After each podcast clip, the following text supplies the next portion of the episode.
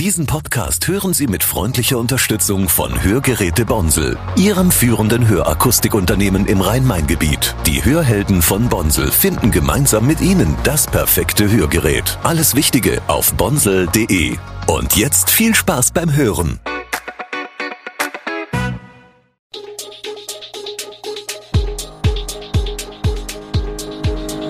Gude, unser morgendliches News Update. Das Wichtigste aus Südhessen für Sie im Überblick. Guten Morgen aus Darmstadt an diesem 17. Juli. Rossdorfer Kultkneipe öffnet wieder. Forschungsstandort der Firma Röhm zieht aus Darmstadt weg und die Frauenfußball-Weltmeisterschaft geht bald los. Das und mehr hören Sie heute im Podcast. Patrick Burkhardt hat sich am Sonntag in einer Stichwahl durchgesetzt und wird neuer Oberbürgermeister von Rüsselsheim. Der CDU-Kandidat bekam 58,03 Prozent der Stimmen und setzte sich damit gegen Steffen Jobst, den Kandidaten der Wählervereinigung Wir sind Rüsselsheim durch.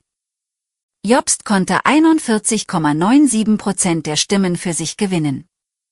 Dies geht aus dem vorläufigen amtlichen Endergebnis hervor. Die Wahlbeteiligung lag bei 32,43 Prozent. In der größten Stadt im Kreis Groß-Gerau waren rund 45.000 Menschen zu der Stichwahl aufgerufen. Der amtierende, parteilose Oberbürgermeister Udo Bausch hatte nicht mehr für den Posten des Stadtoberhauptes kandidiert. Seine Amtszeit endet nach Angaben der rund 66.000 Einwohner zählenden Opelstadt am 31. Dezember. In Rossdorf wird die fast 100 Jahre alte Kultkneipe Gaststätte zum Sportplatz wieder öffnen. Nachdem die 1926 gegründete Kneipe einige Zeit leer stand, hat sich das Ehepaar Giuseppina und Tobias Kump entschlossen, dem Etablissement neues Leben einzuhauchen. Am Donnerstag 20. Juli können Gäste erstmals wieder in die Gaststätte kommen. Vorerst soll die Traditionsgaststätte nur donnerstags, freitags und samstags öffnen. Wenn das neue Lokal gut angenommen wird, könnte auch noch der Sonntag dazukommen. Dass die Gaststätte an allen Tagen aufmacht, ist zumindest vorerst nicht zu erwarten, weil das Paar auch die TZ Verlag und Print GmbH leitet. Das Innere der Kneipe ist in den vergangenen Monaten saniert worden. Die Betreiber möchten stylisches und rustikales miteinander verbinden. Das zeigt sich auch an der Speisekarte. Neben Kochkäse und Odenwälder Wurstplatte wird es italienische Antipasti geben. Zudem ist einmal pro Monat eine Veranstaltung vorgesehen. Denkbar sind Tanzabende und Lesungen. Die Darmstädter Traditionsfirma Röhm schließt ihren Forschungsstandort in der Kirchenallee nahe dem Güterbahnhof. Die 80 dort beschäftigten Mitarbeiter ziehen um in ein neu eröffnetes Innovationszentrum in Worms, in dem das Chemieunternehmen seine europäischen Forschungsaktivitäten zusammenzieht.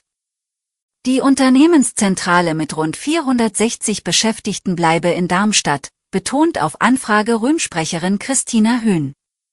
Der Hauptsitz von Röhm ist seit rund drei Jahren im Telekom-Quartier im Darmstädter Westen.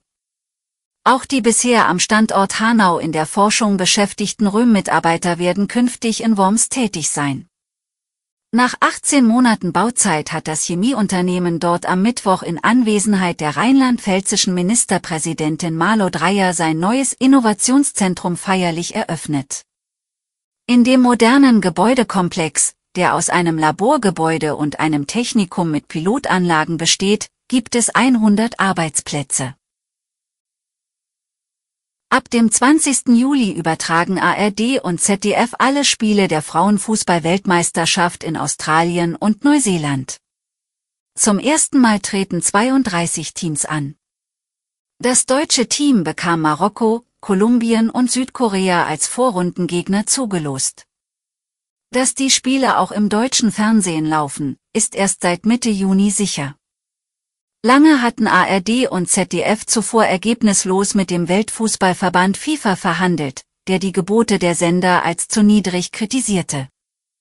Der Erwerb der Rechte erfolgte am Ende über die Europäische Rundfunkunion, in der staatliche und öffentlich-rechtliche Sender zusammenarbeiten. Das Turnier bis zum 20. August ist die erste Frauenfußball-WM in der südlichen Hemisphäre und der Asien-Pazifik-Region. Das erste überträgt am 20. Juli ab 8 Uhr die Eröffnungsfeier in Auckland sowie das anschließende Spiel zwischen Neuseeland und Norwegen. Vier Tage später trifft das deutsche Team in Melbourne auf Marokko, am 30. Juli in Sydney auf Kolumbien und am 3. August in Brisbane auf Südkorea.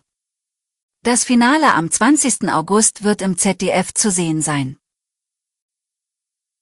Der Start der Sommerferien am nächsten Wochenende ist für den Frankfurter Flughafen der ultimative Stresstest.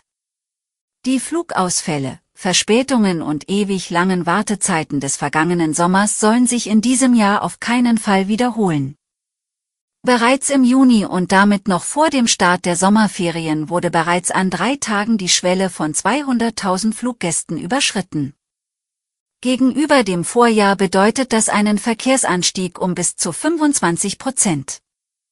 Nach dem massiven Personalabbau während der Corona-Pandemie haben Flughafenbetreiber und Lufthansa ihr Personal wieder kräftig aufgestockt.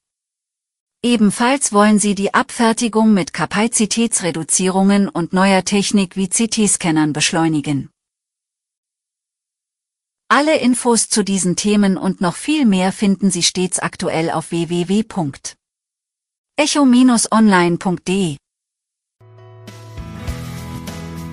Gute Südhessen ist eine Produktion der VAM von Allgemeiner Zeitung, Wiesbadener Kurier, Echo Online und Mittelhessen.de. Redaktion und Produktion die NewsmanagerInnen der VAM. Ihr erreicht uns per Mail an audio.vam.de.